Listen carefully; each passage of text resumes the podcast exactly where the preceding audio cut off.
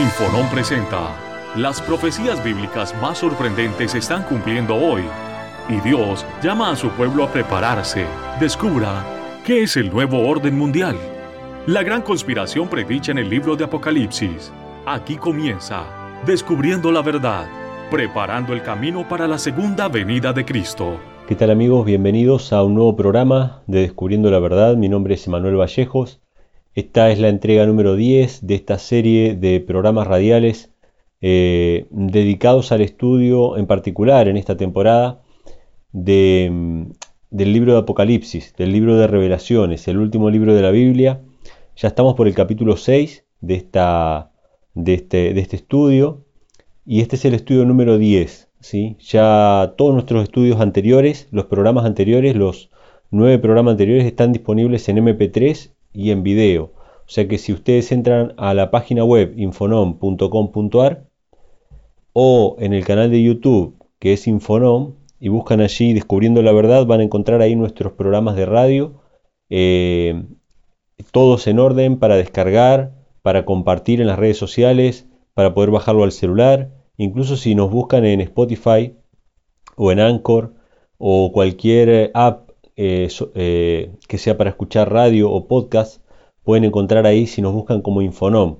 Así que todos nuestros programas de radio de Descubriendo la Verdad están disponibles en las redes en diferentes formatos para que si te perdiste los anteriores los puedas escuchar con tranquilidad.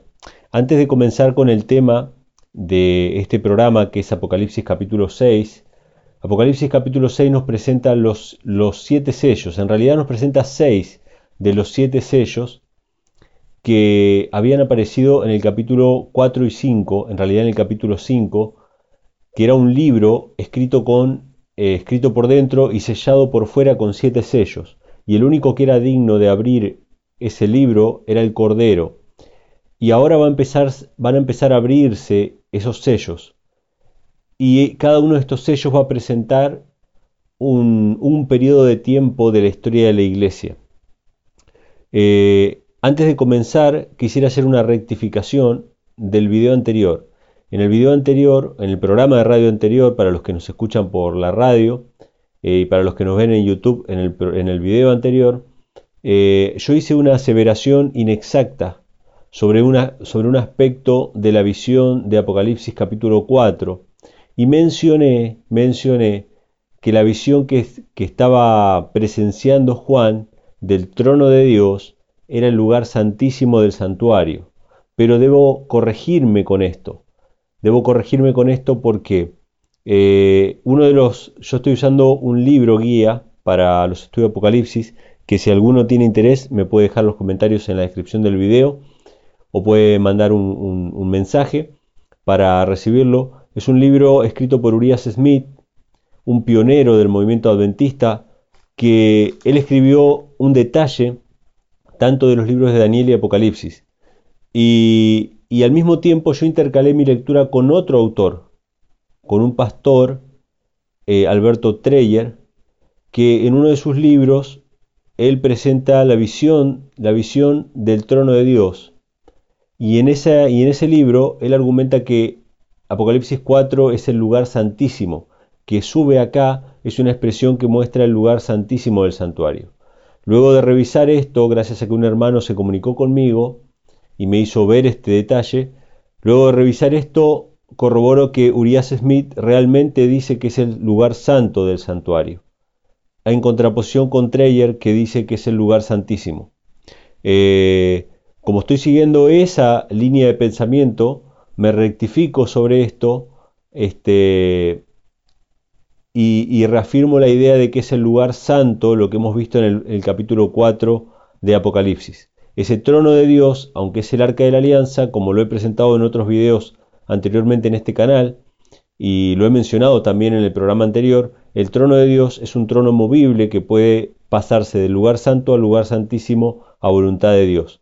Y esta visión del capítulo 4 de Apocalipsis en realidad es en el lugar santo y no en el lugar santísimo que lo veremos a continuación en el libro de Apocalipsis, porque es mostrado directamente, no, no hay duda de que, de que esta visión que hemos leído del capítulo 4 es el lugar santo del santuario celestial. hecha esta aclaración, ahora sí vamos a continuar con el tema que nos, que nos convoca en este programa, que son los siete sellos. Eh, de todas maneras, no se preocupen porque el programa anterior tiene una enseñanza espiritual que, no, varía por este detalle o por esta cuestión. Es una cuestión que es técnica, pero al mismo tiempo es importante para más adelante en el estudio de Apocalipsis. Probablemente algunos quizá ni se hayan dado cuenta o quizá no le hayan dado la importancia necesaria, pero eh, cuando cometemos un error lo mejor es aclararlo para que después la confusión no sea mayor. Así que, hecha esta aclaración, volvemos entonces a los siete sellos. En realidad vamos a ver solamente seis en este programa, porque se desenvuelve solamente seis en el capítulo 6. Y, se empiezan a abrir estos sellos y tenemos que ver su significado, su representación. De la misma manera, de la misma manera, este es un principio bíblico, de la misma manera que, que Daniel, perdón, Daniel capítulo 2, Daniel capítulo 7 y Daniel capítulo 8 son visiones paralelas, o sea, Daniel 2 es la estatua de Nabucodonosor, ¿no? La estatua con el oro, la plata, el bronce y el hierro, ¿no? Y Daniel 7 es el león, el oso, el leopardo, eh, la bestia espantosa, o sea, esas sucesiones que hay en Daniel 2, Daniel 7 y Daniel 8 son paralelas. Es Babilonia en Daniel 2 el oro y es Babilonia en Daniel 7 el león. Estoy dando un ejemplo simplemente. Y uno se preguntará, bueno, ¿por qué Dios es tan reiterativo en estas cuestiones?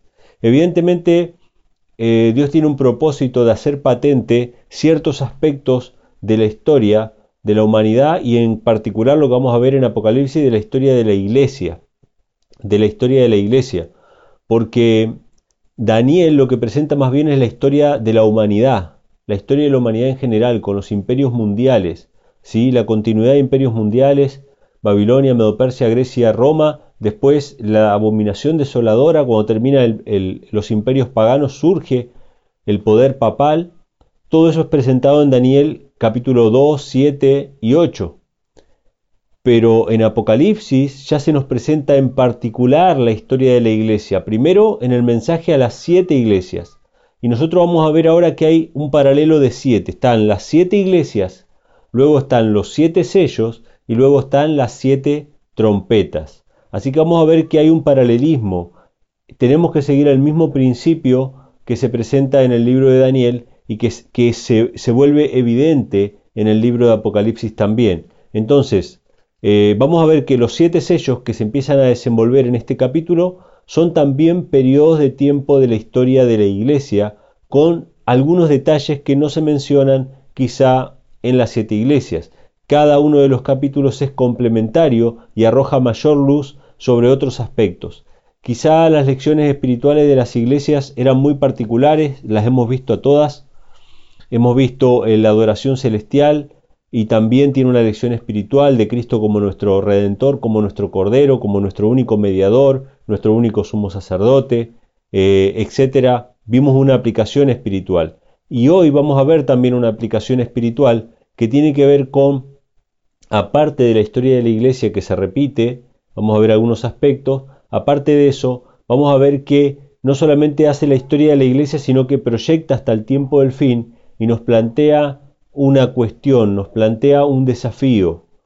¿A, quién, en quién vamos a poner nuestra confianza nosotros como seres humanos? ¿En quién vamos a poner nuestra confianza, nuestra vista? ¿A quién le vamos a pedir ayuda? ¿A quién vamos a clamar en este tiempo para que llegado el día final no, no hagamos un clamor equivocado. ¿sí? Entonces vamos a arrancar eh, Apocalipsis capítulo 6 y vamos a arrancar desde el versículo 1 en adelante y dice lo siguiente, miré cuando el Cordero abrió uno de los sellos y oí a uno de los cuatro seres vivientes diciendo, como con una voz de trueno, ven y ve. Se van a empezar a abrir los sellos. Y miré y aquí un caballo blanco y el que estaba sentado encima de él tenía un arco y le fue dada una corona y salió victorioso para que también venciese. Este primer jinete, este primer caballo blanco, y este jinete, está representando lo que ya hemos visto en la historia de las siete iglesias. el primer periodo de la iglesia de Dios. Es una iglesia triunfante, es una iglesia que sale venciendo y para vencer. Y el color es muy importante. ¿Por qué es un jinete o un caballo blanco? ¿Por qué es blanco? Porque nos habla acerca de la pureza. Nos habla acerca de la pureza apostólica de la iglesia primitiva, de aquellos mártires que entregaron su vida eh, bajo las persecuciones del judaísmo en principio. Posteriormente vamos a ver también las persecuciones del paganismo.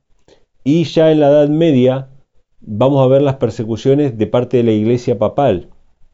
Pero esta iglesia primitiva es la iglesia apostólica, la iglesia pura, sale venciendo y para vencer. Este es el primer, el primer caballo, coincide con la primera de las siete iglesias de Apocalipsis. Esto estamos hablando del primer siglo de la era cristiana, desde la época de los apóstoles hasta el año 100, hasta que mueren los, los testigos presenciales de Cristo. Mueren los apóstoles, los que anduvieron con Cristo. Hasta esa época es esta iglesia primitiva, esta iglesia pura que sale venciendo y para vencer como un jinete en un caballo blanco. Verso 3. Y cuando él abrió el segundo sello, oí el segundo ser viviente que decía, ven y ve, y salió otro caballo bermejo, y el que estaba sentado sobre él fue dado poder de quitar la paz de la tierra y que se matasen unos a otros, y fuele dada una grande espada. Bueno, acá ya vemos que el color cambió de la pureza apostólica, de la pureza primitiva, pasó a un color bermejo, a un color rojo, ¿sí? comenzó una contaminación, comenzó eh, lo que Pablo llamaba que en sus propios días ya estaba empezando a obrar, que era el misterio de la iniquidad, un, proceso en el cual se comenzó a pervertir el Evangelio, ¿sí? Eh, se empezó a, relacionar la palabra de Dios y el Evangelio de Cristo con filosofías antiguas, con filosofías griegas, y comenzó una época clásica o llamada una época clásica del cristianismo primitivo.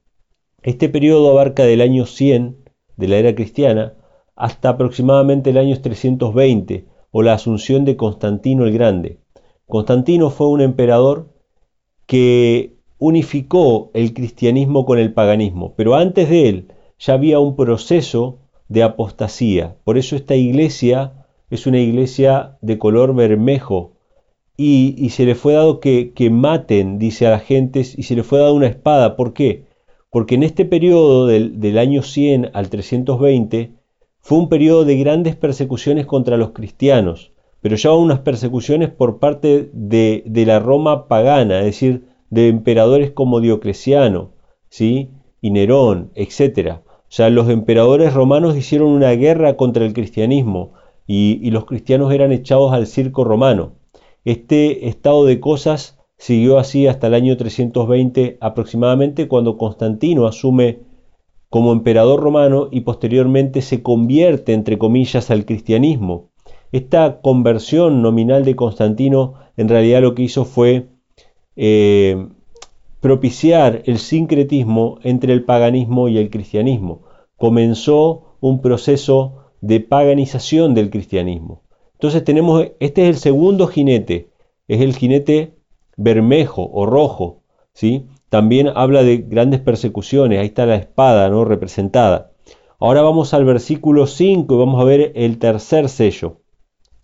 Cuando abrió el tercer sello, oí al tercer ser viviente que decía, ven y ve, y miré y aquí un caballo negro, y el que estaba sentado encima de él tenía un peso en su mano o una, una balanza en su mano, y oí una voz en medio de los cuatro seres vivientes que decía, dos libras de trigo por un denario, y seis libras de cebada por un denario, y no hagas daño al vino ni al aceite. Interesante, es una visión enigmática, pero hay cosas que son claras, que son ciertísimas, no las podemos, no podemos evitar su interpretación inmediata. Si el, primer caballo era blanco y representaba la pureza apostólica, ¿qué representa este caballo que ya es negro directamente? Lo contrario de blanco, ¿sí? Y esto no tiene nada que ver con el racismo ni nada por el estilo. Es simplemente que se le asignan a ciertos colores una connotación negativa o positiva, ¿no? Y tiene que ver no, no con el racismo ni nada por el estilo, sino que tiene que ver con la claridad cuando podemos ver y la oscuridad cuando no vemos, cuando nos cuesta ver, cuando somos ciegos, ¿sí? Eh, con la noche y el día, en qué nos gusta andar, en la luz o en las tinieblas. Em, el, primer punto que se presenta aquí es un caballo negro, contrario a la pureza apostólica. O sea que acá estamos hablando ya de esa mezcla que propició Constantino. Y este periodo va del 320 aproximadamente hasta el 538 de la era cristiana. Es el proceso de paganización del cristianismo, donde se empiezan a introducir todas las falsas creencias, ¿sí? el culto al dios sol a través de las imágenes, eh, a través del, primer día de la semana como día de adoración, se traspasó la adoración del sábado al domingo. Los primeros cristianos de la iglesia primitiva guardaban el día de reposo el séptimo día de la semana, no el primer día de la semana, pero en esta época, en esta época del 320 al 538 aproximadamente, fue cuando se empezaron a meter todas las falsas doctrinas del paganismo al cristianismo, por lo menos las más básicas, ¿sí? las más básicas doctrinas falsas, esa mezcla, esa, esa unión de lo santo con lo profano. Supuestamente eh, Roma se había convertido en un imperio cristiano ahora, pero en realidad era una conversión por fuera, por fuera, de nombre, seguían adorando al sol, seguían adorando a sus ídolos, seguían practicando las mismas, eh, los mismos ritos paganos, solo que con un nombre cristiano. ¿Para qué? Para no eh, seguir perdiendo adeptos como lo habían hecho sus antecesores, es decir, los emperadores anteriores a Constantino, que habían luchado tan acérrimamente contra los cristianos, los habían perseguido, los habían echado al circo romano. ¿Cuál era el resultado? Que más personas se convertían al cristianismo, porque veían estos autos de fe, veían estos sacrificios que se hacían, ¿no? donde personas creyendo en Cristo estaban dispuestas a entregar su vida eh, eh, eh, con tal de no, de no renegar de Cristo. ¿Qué pasaba con las personas que presenciaban eso? Se convertían, se hacían cristianos. Entonces Satanás muy astuto, sabiendo que no podía luchar contra ellos de manera abierta, se unió a ellos para corromperlos. Entonces Constantino cambió su política y dijo, yo me hice cristiano, yo vi una visión del Señor, que con esta vencerás, etc. Mentira. Él, Constantino, vivió toda su vida como un pagano y murió como un pagano, nunca se convirtió al cristianismo, pero logró un gran objetivo, que fue la estabilidad del imperio. La estabilidad del imperio con esa conversión nominal y se instituyó, ¿sí? a partir de ahí, eh, o en realidad comenzó el proceso para la institución de lo que iba a ser el papado tiempo después. Una característica interesante de esta iglesia es que eh, acá se menciona una balanza, una balanza, ¿no? Y se habla de, de un poco más de medio kilo de trigo, un poco más de medio kilo de cebada y se vende por un denario. ¿Y qué es un denario? Es un denario es bastante dinero. Vamos a suponer que estamos hablando acá en Argentina de que un kilo de harina vale 30 pesos o 40 pesos. Un kilo de harina. Esto es menos de un kilo de harina. Esto es menos de un kilo de harina. Pongamos que el valor nominal que tiene que es esa, esa porción de harina es de 30 pesos. Bueno, acá están diciendo tres cuartos de harina por 1.500 pesos o tres cuartos de harina por 1.200 pesos. Póngale el denario ustedes el, el, valor que quieran del jornal de un obrero. ¿Qué significa esta visión de abusar así, de, de lucrar de esa manera? Que los intereses mundanos habían penetrado en la iglesia. la honra y la gloria de los emperadores romanos empezó a, vivirse dentro de la iglesia. Los obispos empezaron a, a tener renombre, a tener importancia como si fueran príncipes, como si fueran emperadores. Los obispos empezaron a ocupar un lugar eh, con intereses mundanos que no les correspondía. Comenzó el amor a la gloria y al poder, que caracterizó posteriormente a la iglesia que, en su momento se instituyó como la iglesia de Roma. Eh, esta es una aplicación de esa balanza injusta, ¿no? Ese amor al dinero y no darle nada al pueblo, ¿sí? este, cuando en realidad Dios quiere que los pastores, que los ministros que predican su palabra, le den el, alimento, a su tiempo al pueblo. Sin embargo, acá se habla de una escasez espiritual, de un hambre espiritual, un hambre espiritual por causa del amor a lo material, por causa del amor al dinero.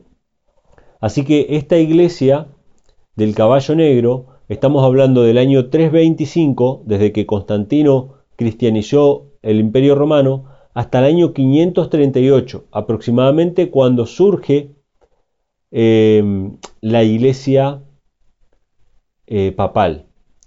Y ese es el sello siguiente. Vamos a leer el versículo 7 y 8. Cuando él abrió el cuarto sello, oí la voz del cuarto animal que decía, ven y ve. Y miré y aquí un caballo amarillo y el que estaba sentado sobre él tenía por nombre muerte, y el infierno le seguía, y le fue dada potestad sobre la cuarta parte de la tierra para matar con espada, con hambre, con mortandad y con las bestias de la tierra. Este es el cuarto sello, y ya vemos un caballo amarillo, y ese amarillo ya tiene que ver con la muerte, porque tiene por nombre muerte y Hades, y y si hay una descripción de este jinete, de este caballo, una descripción gráfica, es la muerte, la desolación. No hay otra descripción para, e, para este jinete. Y este es el periodo más oscuro de la iglesia.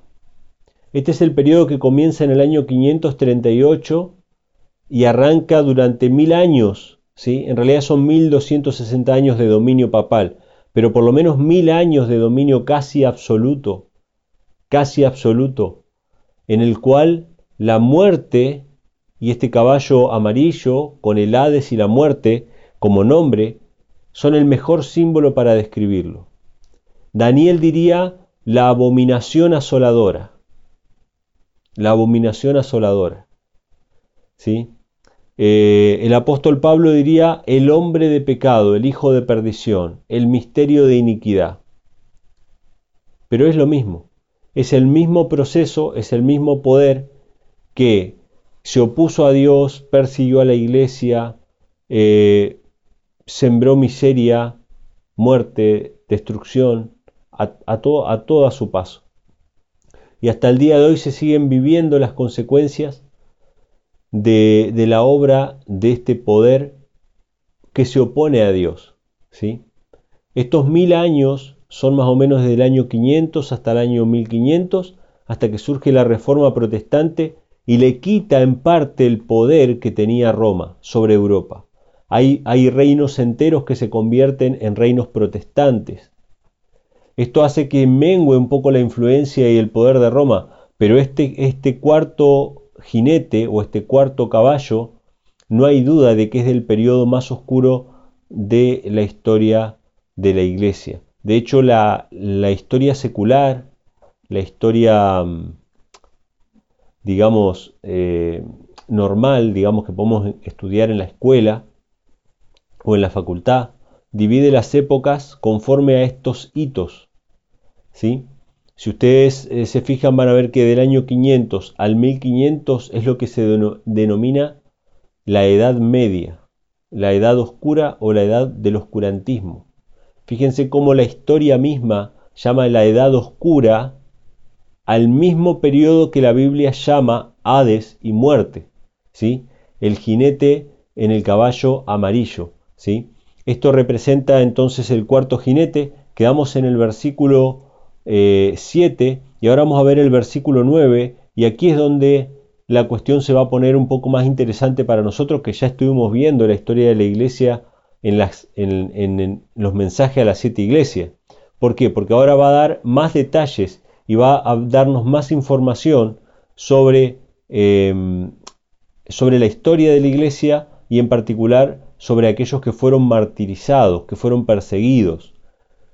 Y esto tiene un mensaje especial para nosotros.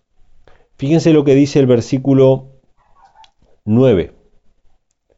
Y cuando él abrió el quinto sello, vi debajo del altar las almas de los que habían sido muertos por la palabra de Dios y por el testimonio que ellos tenían. Interesante. El quinto sello no habla de un periodo en particular. No está describiendo un periodo en particular. Ya llegamos más o menos al año 1500. Pero no habla de un periodo en particular. Este quinto sello habla de todos aquellos que habían muerto hasta ese momento, por causa de la palabra de Dios y del testimonio que tenían.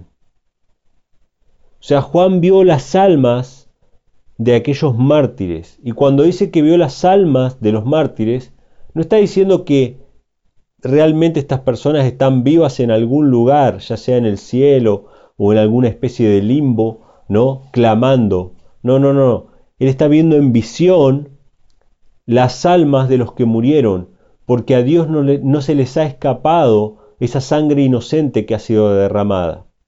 Y dice en el versículo 10, y clamaban en alta voz diciendo, ¿Hasta cuándo, Señor? Santo, santo y verdadero, no juzgas y vengas nuestra sangre de los que moran en la tierra. O sea, hay una pregunta. Estas almas le preguntan a Dios, ¿hasta cuándo vas a, vas a vengar, no vas a vengar la sangre? ¿Hasta cuándo? Pareciera que Dios no se entera de las injusticias de este mundo. Pareciera que Dios pasa por alto todos los crímenes que cometió la iglesia de Roma durante mil años. Pareciera que Dios pasa por alto a esos cristianos martirizados que murieron en el circo romano o que murieron apedreados por los mismos judíos en el primer siglo de la era cristiana. Pareciera que Dios pasa por alto incluso a los cristianos que en África hoy día mueren bajo regímenes islámicos y que los noticieros de ninguna manera lo presentan en la televisión occidental. Pareciera que Dios pasa por alto todo eso, pero en realidad no. Ellos claman y dicen, ¿hasta cuándo no vas a vengar la sangre? ¿Hasta cuándo Dios no va a hacer juicio y justicia sobre aquellos que persiguieron y mataron a la iglesia? ¿Hasta cuándo? Eh, Dice el versículo 11, y le fueron dadas sendas ropas blancas, y fueles dicho que reposasen todavía un poco de tiempo, hasta que se completaran sus consiervos, sus hermanos, que también habían de ser muertos como ellos. Llegamos al año 1500 aproximadamente. Hubieron millones de mártires. Hubieron millones de mártires. Gente que fue perseguida simplemente por leer la Biblia gente que fue perseguida y asesinada simplemente por no querer tomar la misa reconociendo de que esa hostia era el cuerpo literal de Cristo. Gente que se rehusó a inclinarse ante ciertas imágenes. Gente que simplemente profesaba su fe en Cristo como único mediador entre Dios y los hombres. Toda esa gente fue perseguida, en muchos casos fue asesinada, y la sangre de ellos Dios no la olvida. Los cristianos valdenses fueron masacrados en los Alpes, ¿sí? en el norte de Italia, fueron masacrados por los ejércitos romanistas que querían purgar los valles, querían purgar las montañas de los valdenses. Hubo constantes persecuciones contra los valdenses, los cristianos valdenses, que estamos hablando más o menos del año 1500, incluso antes también. Constantes persecuciones contra los valdenses que se cobraron miles de vidas. Todas esas vidas Dios las recuerda, Dios las tiene, presente en su mente. Ni un pajarillo cae a tierra sin que Dios lo sepa. Podemos confiar en que la justicia de Dios ha de ser satisfecha y que la impunidad no existe para con Dios. Así que esta es la pregunta. Dice que se le dan ropas blancas y le dicen que esperen un poco de tiempo hasta que se complete el número de los que iban a morir igualmente que ellos. O sea que ya para el año 1500 y todavía iban a haber mártires en la iglesia. todavía iban a haber persecuciones, y eso es lo que nos demuestra la historia, que muy entrada ya la reforma protestante, ya pasado el siglo XVI, todavía siguió habiendo persecuciones, inquisición, contrarreforma, guerras religiosas de todo tipo, tanto en el viejo como en el nuevo mundo, contra aquellos que, que trataron de ser fieles a Dios y seguir los dictados de su propia conciencia, siguiendo la palabra de Dios y sus mandamientos. Así que vemos que esta visión del quinto sello simplemente nos remite a los mártires, nos remite a que Dios no olvida y que para Dios está tan presente la vida de estos mártires, estos creyentes que murieron por el Evangelio, como la sangre de Abel que clama desde la tierra, ya desde el Génesis, Dios vio esa sangre y esa sangre clamaba de la misma manera que claman estas almas. Por supuesto que cuando decimos que estas almas claman, no estamos refiriéndonos a que sean personas que estén conscientes ahora. Todos los que murieron fueron al descanso y están durmiendo, como dice Eclesiastés 9.5 y Eclesiastés 12, que todos los que mueren ya su, su, su amor, su odio fenecieron, ya su memoria es puesta en olvido, no tienen más noción de lo que pasa en el, mundo de los vivos, ya están descansando en un sueño inconsciente como cuando nosotros vamos a dormir. Eso es lo que nos dice la Biblia. Pero estas almas claman en el sentido mismo que la sangre de Abel clama desde tierra cuando fue asesinado por su hermano, el primer mártir de la historia de la humanidad.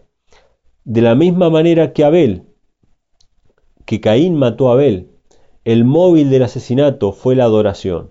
El móvil del asesinato fue que la adoración de Caín era una adoración hecha según su propia imagen y la adoración de Abel era lo que Dios pedía. Y Caín no soportó que Abel diera la adoración que Dios pedía. Así que se, se enojó contra su hermano y lo mató. De la misma manera fueron las persecuciones en todas las épocas, persecuciones religiosas, cuando la iglesia, unida con el Estado, quiso imponer sus dogmas de fe, y todos aquellos que quisieron hacer la voluntad de Dios conforme a sus conciencias, haciendo lo que Dios pedía y no lo que la iglesia decía, fueron perseguidos y muchos de ellos fueron también asesinados. Así que quedamos en el versículo 9, eh, del 9 al 11 que leímos recién, pero ahora vamos a ver que hay otras, otras cuestiones que surgen eh, después de estos mártires. Después del año 1500 para acá, hay otras señales concretas que nos muestran ya en la época que nosotros estamos viviendo. Este pantallazo de los siete sellos, en realidad los cuatro que vimos hasta ahora, los cinco, perdón, nos muestran la época en que nosotros estamos viviendo ahora. En el versículo 12 se nos dice así, y miré cuando abrió el sexto sello, y aquí fue hecho un gran terremoto. Escuchen esto.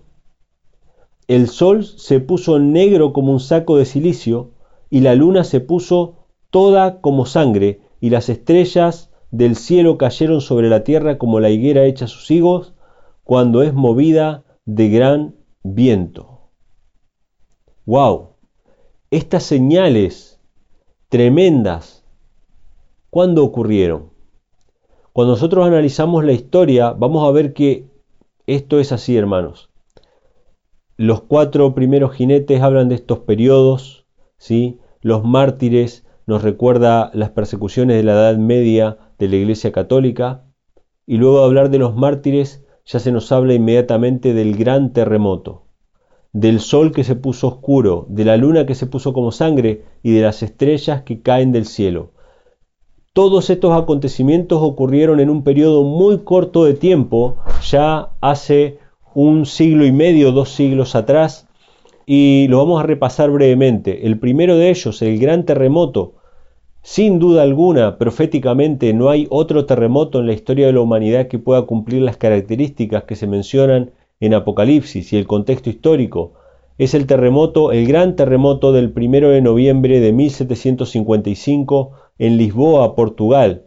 Un terremoto que sacudió no solamente la península ibérica, no solamente Portugal y España, sino prácticamente toda Europa, los países nórdicos el norte de África, destruyó prácticamente ciudades enteras del norte de África y se sintió hasta gran parte del continente africano, hasta las islas en el mar, muchas de ellas fueron hundidas en este gran terremoto.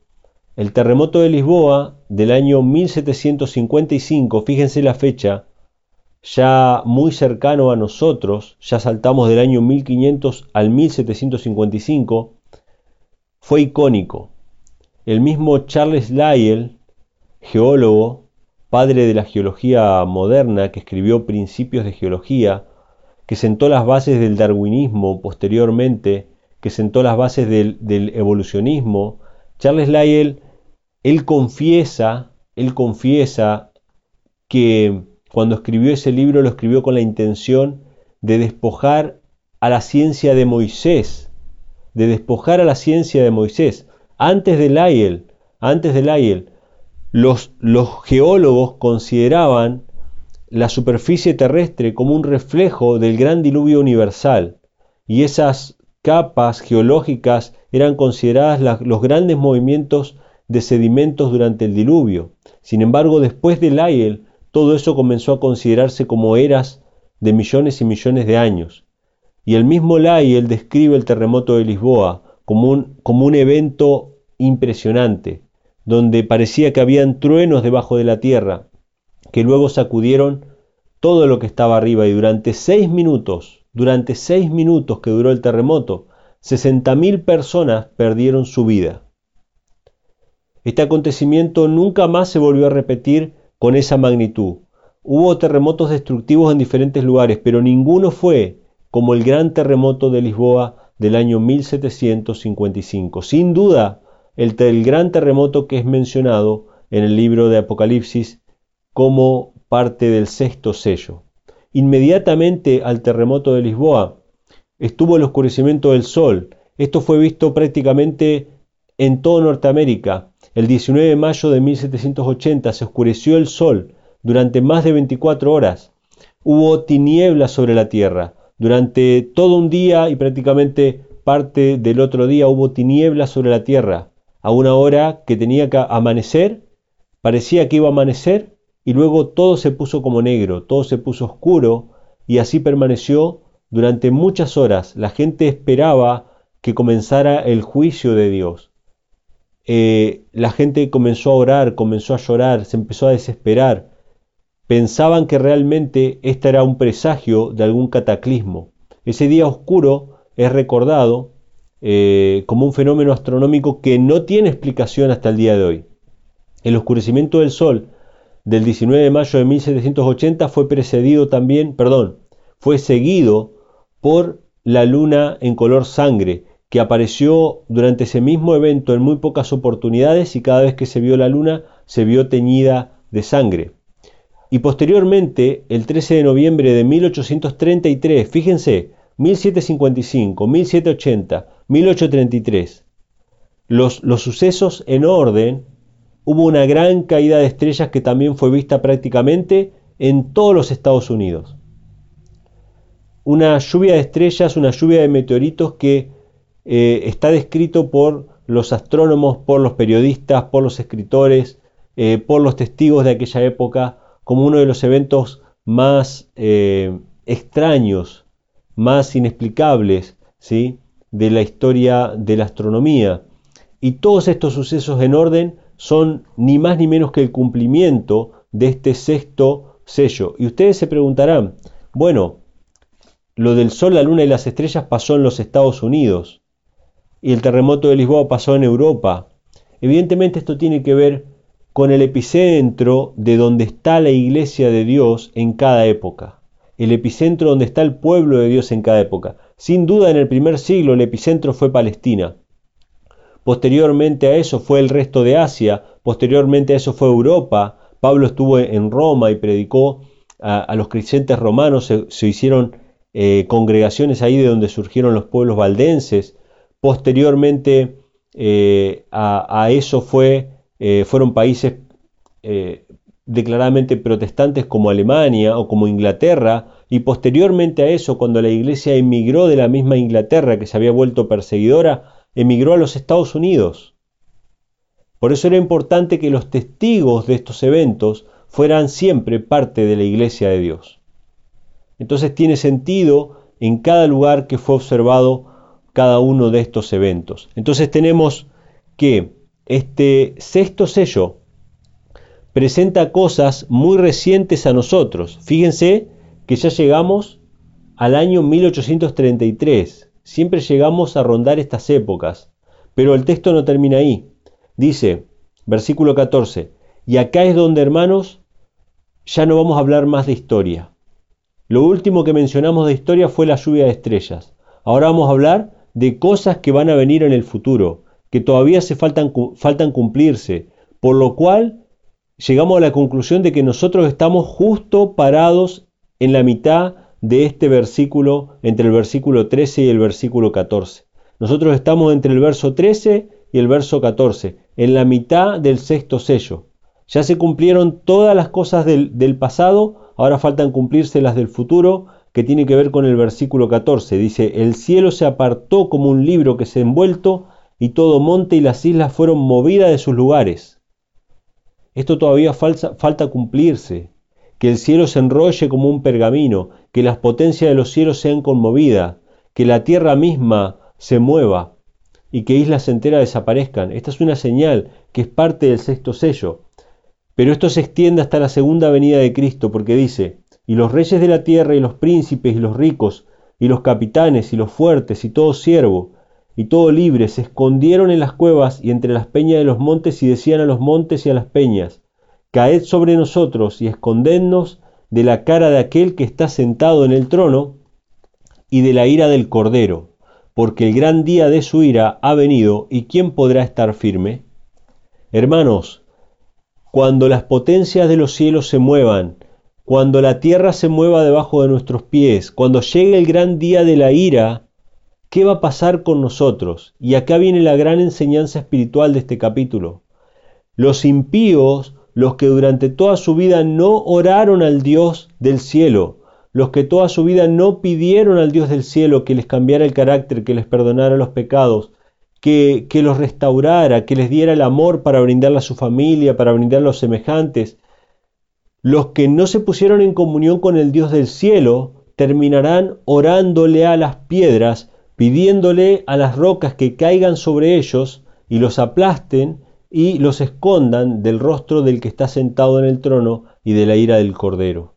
¿A quién vamos a orar nosotros en la actualidad? Todavía estas cosas no se cumplieron.